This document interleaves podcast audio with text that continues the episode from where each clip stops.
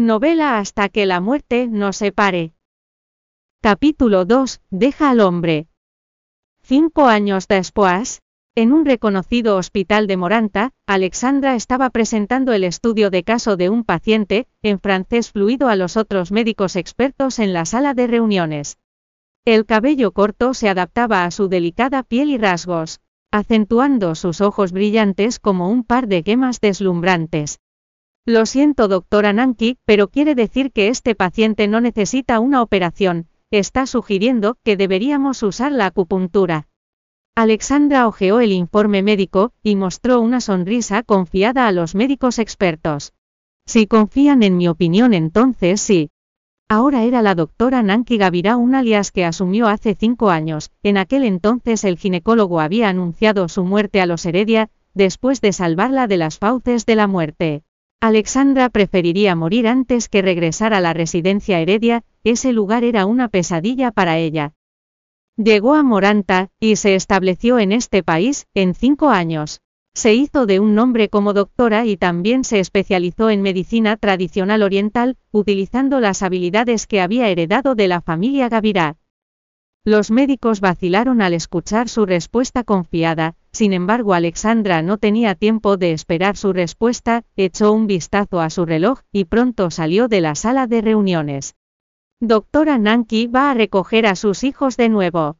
Sí, mientras se apresuraba a bajar las escaleras, se encontró con algunos colegas y les devolvió el saludo con una sonrisa brillante. Estaba ansiosa por ir a buscar a sus hijos.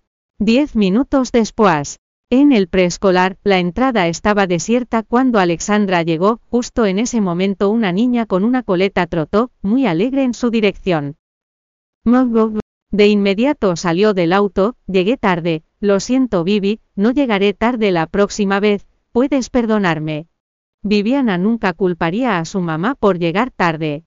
Está bien, Mateo está aquí conmigo, y me trajo muchos bocadillos deliciosos. Mira, estoy rellena, dijo la niña, mientras se frotaba la barriga. Sus palabras calentaron el corazón de Alexandra, Mateo. El gemelo de Viviana era de hecho un niño muy inteligente, siempre cuidaba bien de su hermana menor. ¿Por qué no vamos por Mateo ahora? Está bien, mami. Unos minutos más tarde Alexandra encontró a su hijo en la sala de profesores, ella estaba preocupada al verlo ser el centro de atención, una vez más rodeada de los maestros. Oh Dios mío, mira el estudiante transferido, es idéntico a nuestro querido Mateo. Tienes razón, echa un vistazo a esto. Uno de los maestros puso una foto junto a la cara de Mateo, Mateo echó un vistazo a la foto. ¿Cómo nos parecemos? Es su cara gordita como la mía. Bueno, número se ve tan adorable como yo cuando sonríe. Mateo se inclinó hacia adelante sosteniendo su linda carita, los maestros estallaron en carcajadas, sin embargo descubrieron que los dos no se parecían tanto después de verlos más de cerca. El niño de cinco años en la foto tenía una cara seria, su expresión apagada lo hacía parecer un pequeño adulto, para ellos Mateo era en definitiva el más lindo. Mati, ¿qué estás haciendo Alexandra? Preguntó cuando vio la interacción entre ellos. Mami, ¿estás aquí? Bueno, yo no hice nada. Al escuchar la voz de su madre reaccionó rápido saltando de la mesa radiante, Mateo siempre había sido un chico alegre.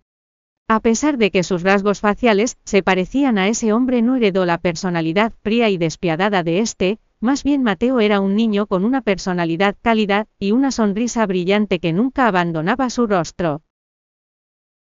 Bienvenido a descargar la aplicación Novelando para leer novela hasta que la muerte nos separe en línea y obtener las últimas actualizaciones.